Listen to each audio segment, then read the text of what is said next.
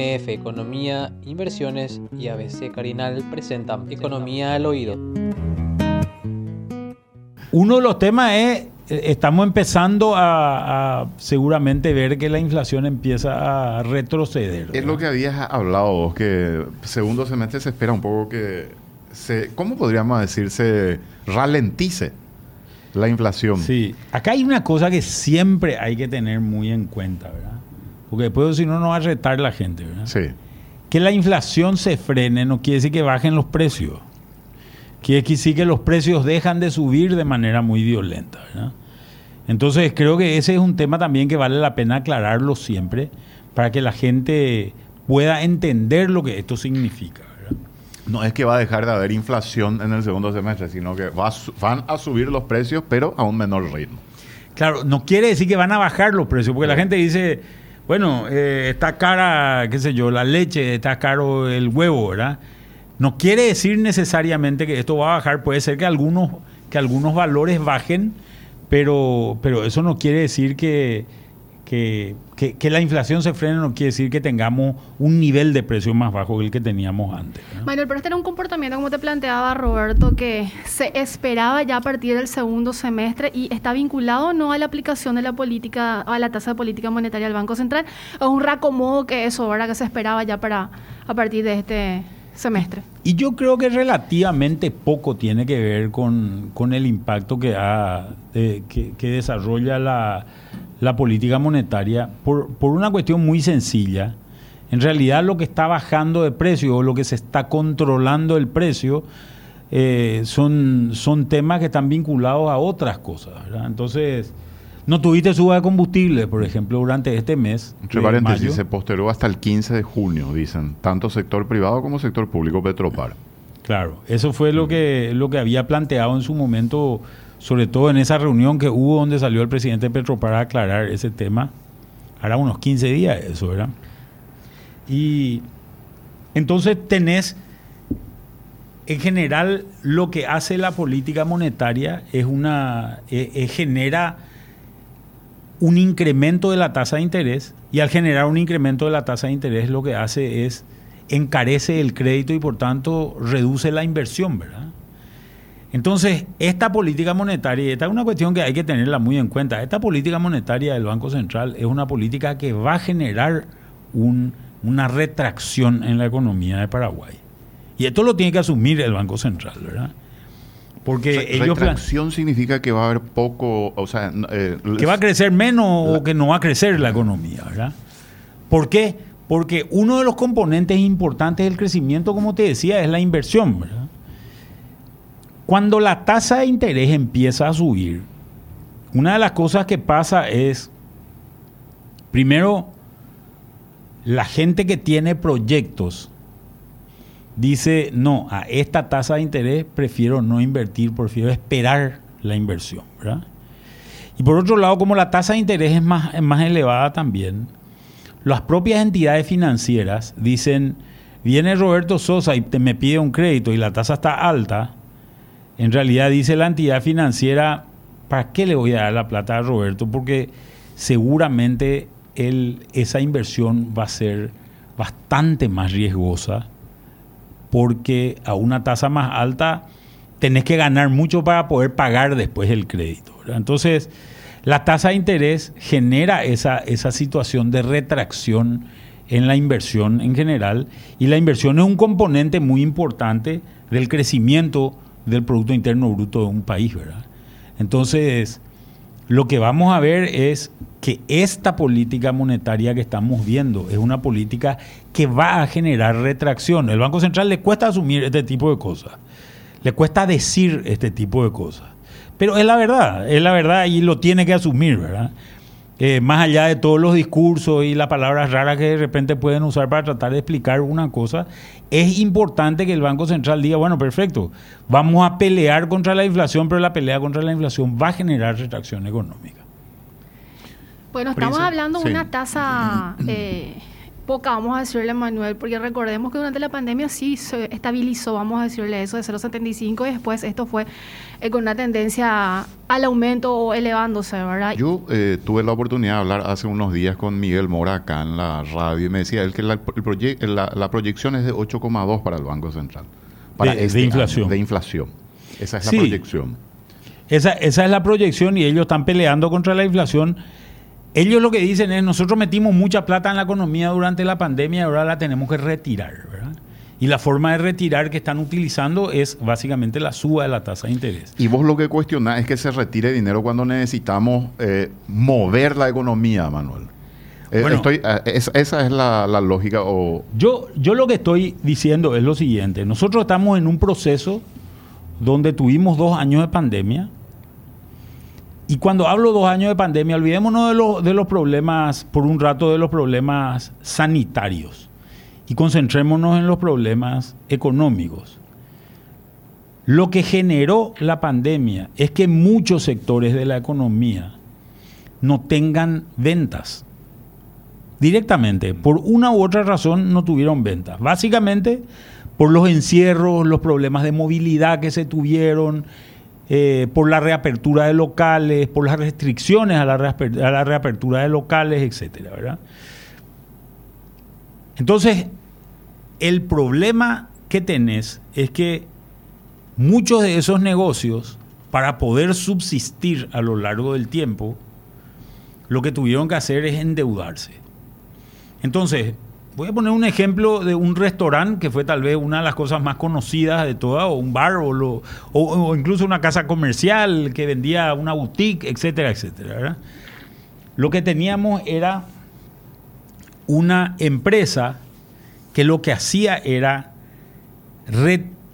vender mucho menos o no vender nada en algunos casos. Y para no despedir a su personal, para no descontratar a su gente, para seguir funcionando al mínimo necesario que tenía que funcionar esa empresa, entonces lo que hizo fue tomó un crédito.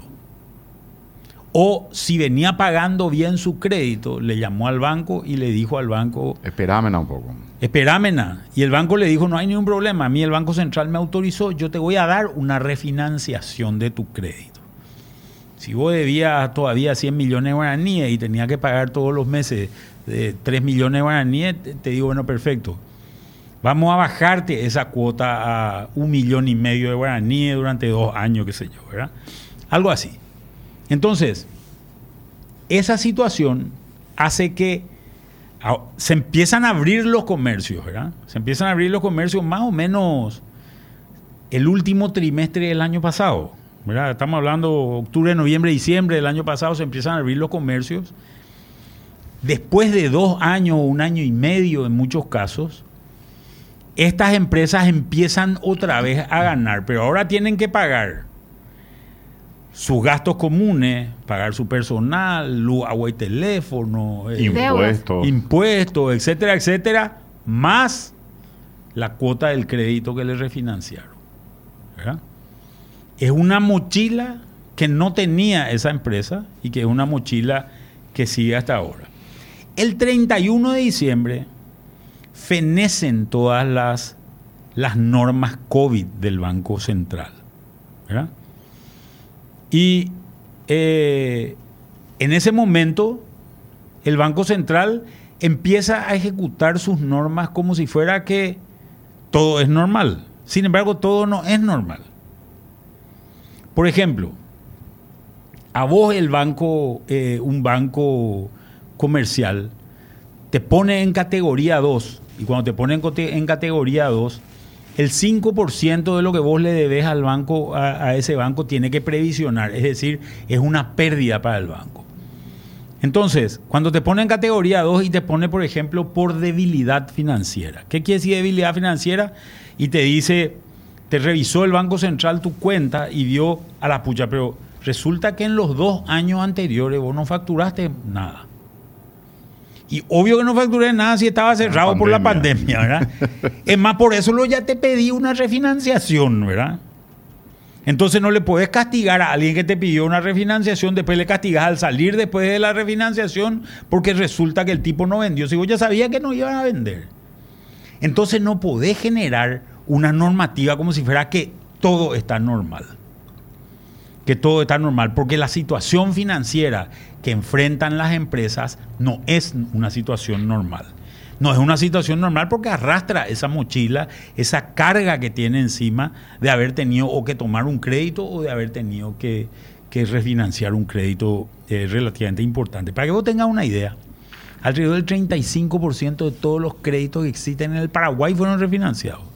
Y te estoy hablando en plata cuando te hablo en cantidad de empresas, que no tenemos ese dato, porque no se publica esos datos. El porcentaje sería mucho mayor. Posiblemente estemos más del 50% de las personas y las empresas no han podido pagar sus cuentas y han tenido que refinanciar sus operaciones.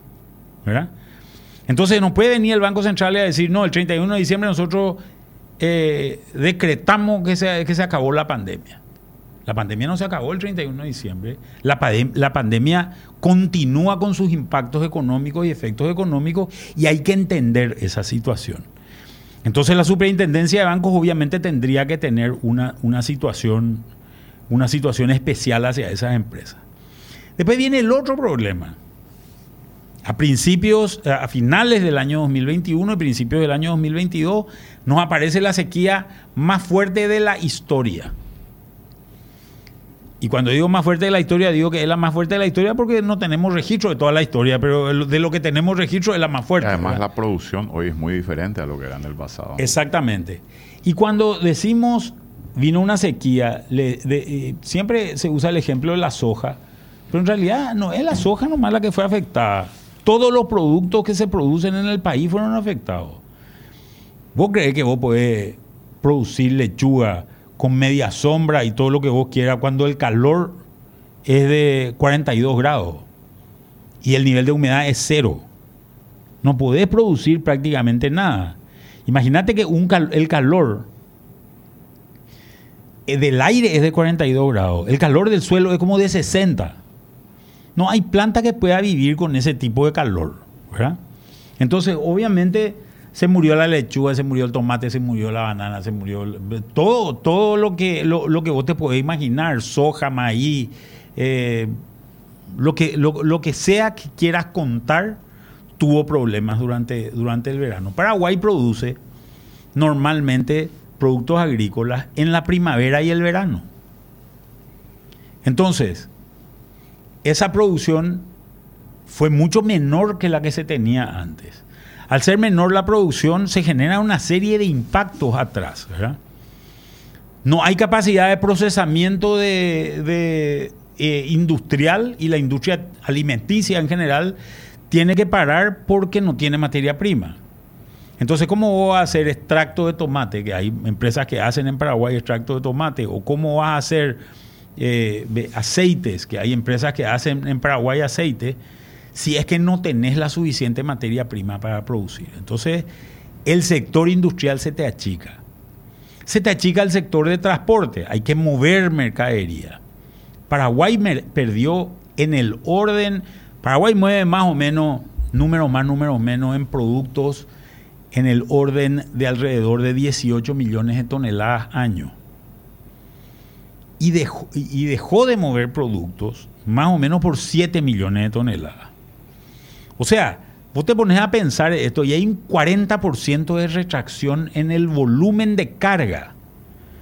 No era casualidad que los camioneros estaban protestando por la suba del combustible. Estaban protestando no tanto por la suba del combustible, no tenían trabajo, ¿verdad? La repercusión en toda la cadena, Manuel. Repuestos, qué sé yo, combustible, mano Atrás del transporte. El servicio detrás del transporte. Todo, lo que significa. Todo lo que se vende en la ruta, eh, etcétera, etcétera, ¿verdad? Entonces, tenés ya una repercusión industrial, tenés una repercusión eh, eh, de movilidad y de transporte. Comercial. Y tenés una, un impacto comercial porque no se, no se compran ni se venden estos productos, ¿verdad? Entonces circula mucho menos dinero. Y fíjate que cuando estamos hablando de transporte, de industria, de comercio, ya no estamos hablando del sector rural. Y estos impactos se van a sentir mucho más fuerte en la segunda parte del año, en el segundo semestre del año. ¿Por qué? Porque en general nosotros producimos, por ejemplo, la suficiente cantidad de soja como para operar todo el año, ¿verdad? Más o menos en el orden de las 800, 900 mil toneladas por, por, por mes se exportan de los distintos productos. Si vos produjiste cuatro nomás, en cinco meses se te acabó esa mercadería. ¿verdad? Entonces en cinco meses más o menos se te acaba el, el negocio. Ha ocurrido la CAPRO, que es la, la- la Cámara de Procesadores de, de, Oleaginosas. de oleaginosas, básicamente aceites, ¿verdad? Productora de aceites, solicitó un régimen de admisión temporaria de soja de otros países para poder mover la industria y se le autorizó, ¿verdad? Creo que esa es una, Una medida interesante. ¿eh? una medida interesante. eh, se le autorizó, eso significa que vamos a traer soja de Bolivia, soja de Argentina, posiblemente para poder procesar y convertirla en aceite dentro de las fábricas paraguayas, ¿verdad? Lo cual es un elemento, es un elemento positivo que ayuda a paliar en parte eh, en algunos sectores esta historia. Pero cuando vos te pones a pensar, entonces tenés tenés en ese marco de cosas un encarecimiento otra vez del crédito. Pero un encarecimiento a valores muy importantes del crédito. Imagínate que un crédito de seis meses tenía un valor mínimo hace, hace más o menos eh, eh, un año del orden del 1,5%. Hoy ese mismo crédito está en 8,3%. O sea, ningún banco te va a prestar un crédito en guaraní a seis meses eh, a menos de 8,3%. ¿Por qué? Porque prefiere colocar la plata en el Banco Central. ¿verdad? Entonces, todos los programas de inversión que se arman alrededor de esto son programas que se pueden complicar porque porque la gente va a decidir seguramente parar, esperar los, los- proyectos, ¿verdad? Y esta es la consecuencia de la política monetaria. Y cuando vemos que la inflación bajó, no bajó la, la inflación por esa política monetaria. Quería compartir nomás a modo de, de ir haciendo un repaso y después adentrarnos al informe como tal del Banco Central del Paraguay sobre eh, lo que trae de inflación. La inflación total mensual alcanzó 0,2% al cierre de, de mayo. La acumulada se ubicó en 5,4% y la interanual en 11,4%. Eh, en re- respecto a, a la inflación núcleo, la mensual se ubicó en 0,3, la acumulada en 3 y en la interanual en 6,8. Y acá vemos una serie de, de productos que conforman y de hecho forman parte de la canasta y vemos que todos siguen registrando un aumento eh, a nivel mensual e interanual. De hecho, habíamos hecho un repaso, ¿te acuerdas, Roberto, en uno de los programas sobre todo? Y vemos Hay que acercarse bien a la pantalla del teléfono o del televisor para ver esto, porque mira que es chiquito, nosotros acá tenemos un poco más grande. El almidón en el interanual se ubica en 64,6, por ejemplo. Acá ¿Qué sí veo? vemos en el mensual lo que sería el mes de mayo. Mayo. Vos es un poco el, el pan Felipe 3%, galleta con grasa 3, coquito 4.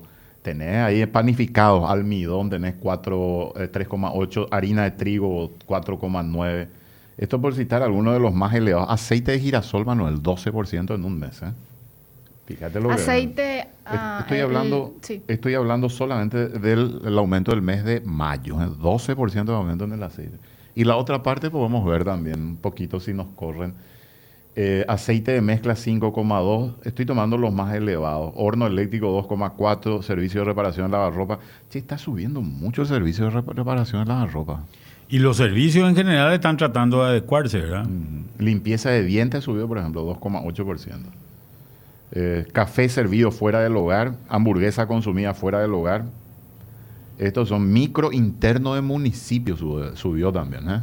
Registró una suba. Esto, estos, estos no se, son los es el transporte municipal que no está regido por la tarifa, por la tarifa intermunicipal, ¿verdad? Y en la siguiente, no, Sí. en la siguiente lámina, por favor, Steffi. Ahí vemos Esto lo que que eso es son carne. sí, Esto es lo que bajó. Ah, Y- ba- bajaron los productos cárnicos en el mes. en general. Ah, Sí. mira, eso por lo menos es una, esa sí es una buena noticia. ¿eh? Y el que más bajó el huevo. Mira que somos, somos huevo de gallina 9,2%. Allí hubo Que era una- incomprable hace un dos meses atrás. Lo que más bajó son los huevos, las frutas frescas, las hortalizas, costilla de segunda. Carne de cerdo y carne vacuna. Costilla de segunda estira una, una asada a la olla de hierro, por ejemplo. ¿eh? ¿Qué te parece, Manuel? Con mandioca. Con Sí. arroz quesú Y un mandioca. pedazo de sopa paraguaya. No mandioca. ah, bueno. Mandioca, bueno, va, mandioca está mandioca cara, al parecer. La mandioca todavía está cara. Creo que sí, porque lo del almidón estaba altito. La mandioca en Paraguay sube de precio cuando no llueve. Porque se cosecha a mano pues, y no Fácil se de puede sacar. sacar. Eh, difícil de Difícil sacar. de Dificilísimo. sacar. Y, y- y como no se pudre en el suelo, se puede quedar ahí el tiempo que haga falta. ¿verdad? Pechuga de pollo es de lo más caro en el interanual, en el año, o sea, de, de- de mayo, de este año a mayo del año pasado. y ¿Esto estaba vinculado, Manuel, con el contrabando o, un tiempo a esta parte como que se, se desprendió de esa Bueno, situación? nosotros lo que tenemos acá es, si vos empezás a mirar los números acá, eh, que, que- que bajaron y comparás con el interanual, en primer lugar, las carnes, hace rato los frigoríficos están pagando un valor menor a, a lo- a los productores ganaderos. Sin embargo, ahora recién se está empezando a notar eso, ¿verdad? Eh, y esta es una situación importante que, que- que está haciendo, que está haciendo, que tendría que haberse manifestado hace dos o tres meses ya. Pero recién ahora estamos empezando a ver eh, eh, esa retracción. Lo otro interesante es los cortes de cerdo, como empiezan a bajar. El cerdo en general está muy relacionado al precio del maíz porque el maíz es, eh, la base de la alimentación de- de- del cerdo y lo mismo ocurre con el pollo, ¿verdad? Y lo mismo ocurre también con el, con el huevo, ¿verdad? Porque también pollo, gallina, gallina ponedora y cerdo se alimentan todos de, de- maíz, ¿verdad? El precio del maíz está alto en el mundo y eso hi- hizo subir muchos valores, pero sin embargo empezamos a ver valores que ya se empiezan a compensar, ¿verdad? Por ejemplo, si vos mirás la costilla, la costilla de segunda o la costilla de primera, ya tienen casi una, re- una retracción casi similar a la, a la suba que tuvieron en un, en un año, ¿verdad? Sí. En un mes bajaron lo suficiente como para compensar La Lastimosamente llega tarde, pero, pero empieza a llegar y eso es una cuestión positiva. Hay otras variaciones que son menores, ¿verdad? Si te fijas, por ejemplo, en el caso de pierna de cerdo o paleta de cerdo, las subas en el año fueron de 22% y, y las bajas son poco significativas todavía, ¿verdad? Yo lo que veo de los dos cuadros que miramos, Manuel, eh, la conclusión que uno puede sacar es que en el interanual, eh, combustibles y alimentos han tenido un, un aumento tremendo. ¿eh? El impacto ha sido muy fuerte. Que podemos ver en el siguiente gráfico. Eso es lo que golpea y la gente siente porque es lo necesario tanto para movilizarse como para alimentarse, ¿verdad? Eh, Entonces, eh, allí es por lo menos la parte principal de nuestra canasta, ¿verdad? En general para, para los paraguayos. Y acá está eh, estas subas de petróleo que se fueron dando. Eh, Choques externos, dice para la gente que no ve los cuadros. Inflación afectada principalmente por choques externos. Y vemos el petróleo Brent por, bar- por barril, trigo, dice, por tonelada. Allí está un poco mezclado, ¿verdad? Trigo, eh, petróleo y, bueno, esas dos, es- esos dos productos. Claro. Y acá hay un reconocimiento de la in- de- de- del, del Banco Central. En este mismo gráfico dice inflación afectada por, cho- por choques externos. Quiere decir que en realidad la inflación no fue producida localmente. La, la retracción de la cantidad de dinero a nivel local no va a generar un impacto significativo en esto. Y yo creo que la retracción de la cantidad de dinero lo que, va, lo, lo que puede llegar a hacer es puede generar un impacto importante, como te decía anteriormente, en, en- en- en la inflación. ¿verdad? El otro cuadro es, eh, o sea, la otra infografía es muy interesante, Manuel, para comentarle a la gente que no tiene la posibilidad. No, no, la, la que estamos viendo, la que estamos viendo, esta. La inflación interanual por interanual La de la derecha, ¿verdad? La de la derecha. El gráfico de la derecha. Tenemos el IPC, que es actualmente 11,4, es la inflación interanual. Bajó un poquitito. Bajó un poquitito. Estaba en 11,8. Así es. El combustible interanual aumento 50,4%.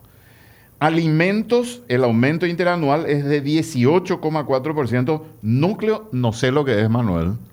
Núcleo es, es un esquema que ellos utilizan para eh, donde toman promedios, etcétera, etcétera. Una definición medio complicada, pero es tratando de ver cuáles, cuáles son los, los ejes que principalmente mueven la, la inflación. ¿verdad? Los servicios aumentaron, ¿cuánto? 5% interanual, estamos hablando. Y el IPC, SAE, Eh, eh, ajustado estacionalmente quiere decir eso. 4,6%. Pero a mí me impacta, sinceramente, lo que decíamos, el combustible y, Y alimentos. alimentos. Combustible y alimentos. Y fíjate que los combustibles están marcados por una cuestión internacional. Sí, no, es una cuestión externa, como decía. Sí, los alimentos también están marcados por una cuestión internacional por un lado y el otro impacto es el impacto climático que tuvimos, ¿verdad? Entonces son los dos elementos.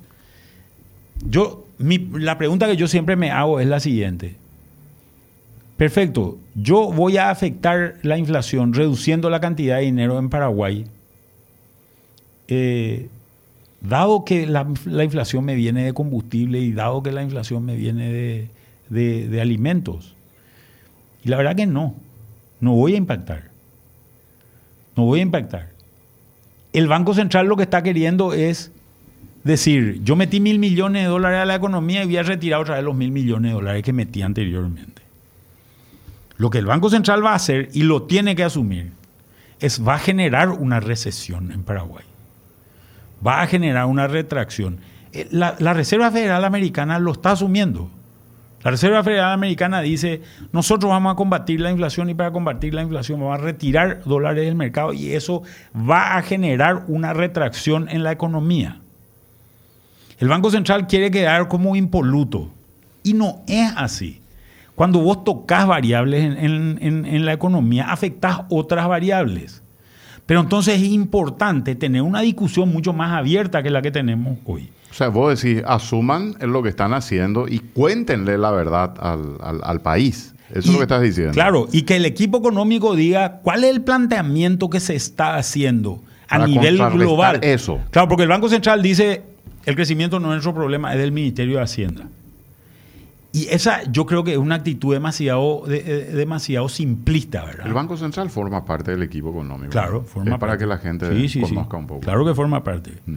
Entonces, yo creo que el Estado paraguayo nos tiene que dar un planteamiento con relación a eso. La inflación, la inflación es, es un impuesto que afecta mucho más al pobre y mucho más en estos casos, ¿verdad? Esta es una cuestión real. ¿Por qué? Porque el pobre gasta mucho más de su presupuesto mensual en alimentos, que es lo que es el rico. El rico tiene un tiene una más, más diversificado es su gasto, ¿verdad? Entonces, es importante que el Banco Central diga eso. Tenemos que pelear contra la inflación porque le afecta a los sectores de menores recursos. Lastimosamente, para afectar esa inflación tenemos que retirar dinero del mercado y ese retiro de dinero del mercado se está haciendo con tasas de interés muy elevadas que van a afectar la inversión y al afectar la inversión van a terminar afectando el crecimiento del Paraguay. Vamos a crecer menos y el, el- impacto por el cual vamos a crecer menos es por la política monetaria del Banco Central. No nos engañemos en ese tema. Si nosotros tuviésemos un poco más de inflación, crecería, y por tanto de menor tasa, creceríamos más. El costo-beneficio es lo que vos decís. ¿no? Claro, creceríamos más. Esta es una cuestión real, creceríamos más. Pero también la gente sufriría más. Ahora, la pregunta que queda acá, en- en, eh, que queda pendiente, es la siguiente. Si vos subís la tasa de interés, vas a achicar la cantidad de dinero. Al achicar la cantidad de dinero, va a dejar de subir el combustible. No. Ahora, No. Yo te hago una un poco haciendo abogado del diablo, eh, Manuel. Todos los abogados dicen que son del diablo, ¿verdad? Dicen que... Haciendo Eso abogado. dicen por ahí, ¿verdad? Abogado del Banco Central, entonces no del diablo. Este, pero eh, si vos eh, vas a mover más la economía, pero vas a tener más inflación, al final esa inflación repercute mucho en el sector más humilde, que es lo que estás diciendo también. Claro, a eso me refiero, pero hay que, hay que generar este debate, Hay que generar esta, eh, esta posición, ¿verdad? Yo lo que digo es, perfecto, acá hay dos críticas que se pueden pensar. Primero, hay gente que diría, tenés un poco más de inflación, tenés un poco más de inflación, porque si tenés un poco más de inflación, va a haber un nivel de actividad económica. Esa es una posición que si- yo no adhiero a esa posición, pero es una posición que se plantea. La otra es, ¿para qué subir la tasa de interés y retiras cantidad de dinero del mercado si en realidad tus impactos, y vos mismo lo estás reconociendo en, este, en, este, en esta lámina, Viene de afuera. que no es nuestra, que No. es del Banco Central del Paraguay, ¿verdad? Vos mismo estás reconociendo que no va a haber un cambio significativo, ¿verdad?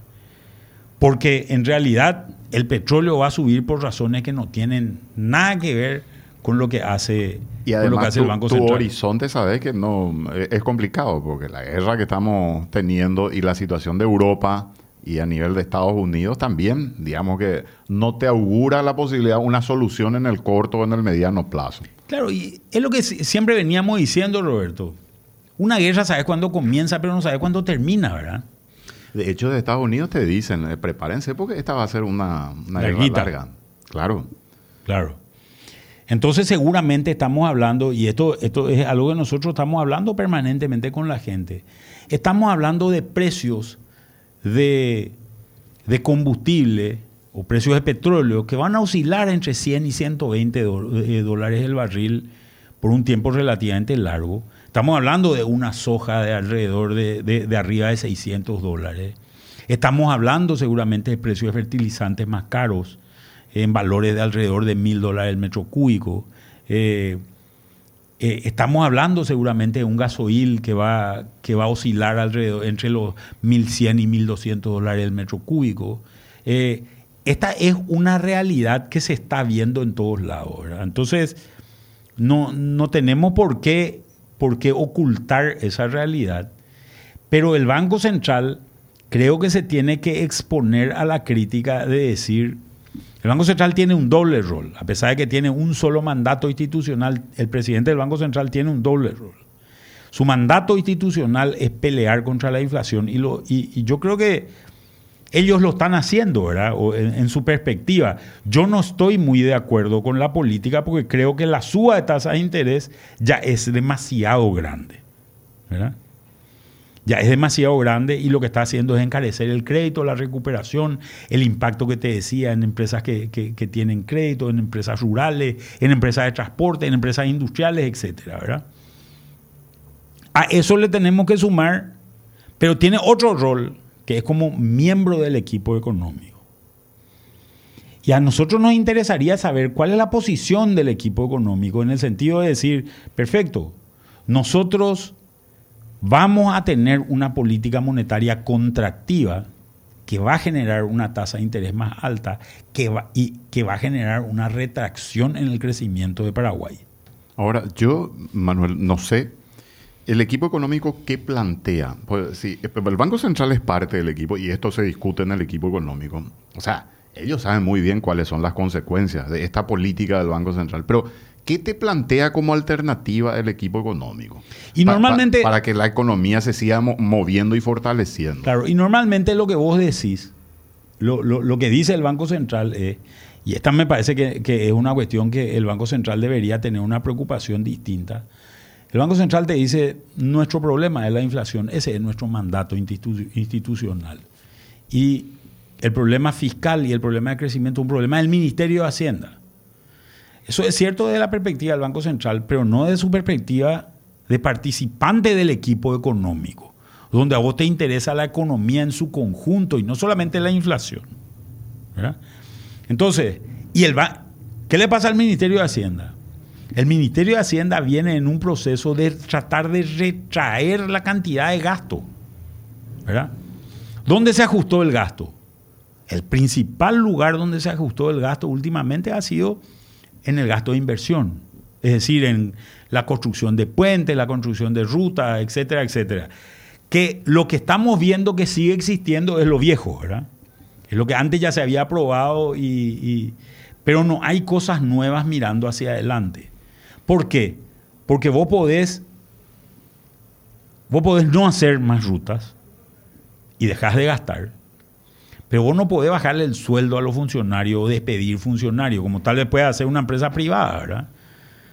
porque el sistema es, muy rígido el sistema de contratación que tiene el Estado paraguayo. Entonces, Creo que puedan aprovechar para desprenderse de, mucho, de muchos que tienen contratos y que en realidad no hacen nada para el Estado. ¿eh? Que estoy seguro que hay muchísimo.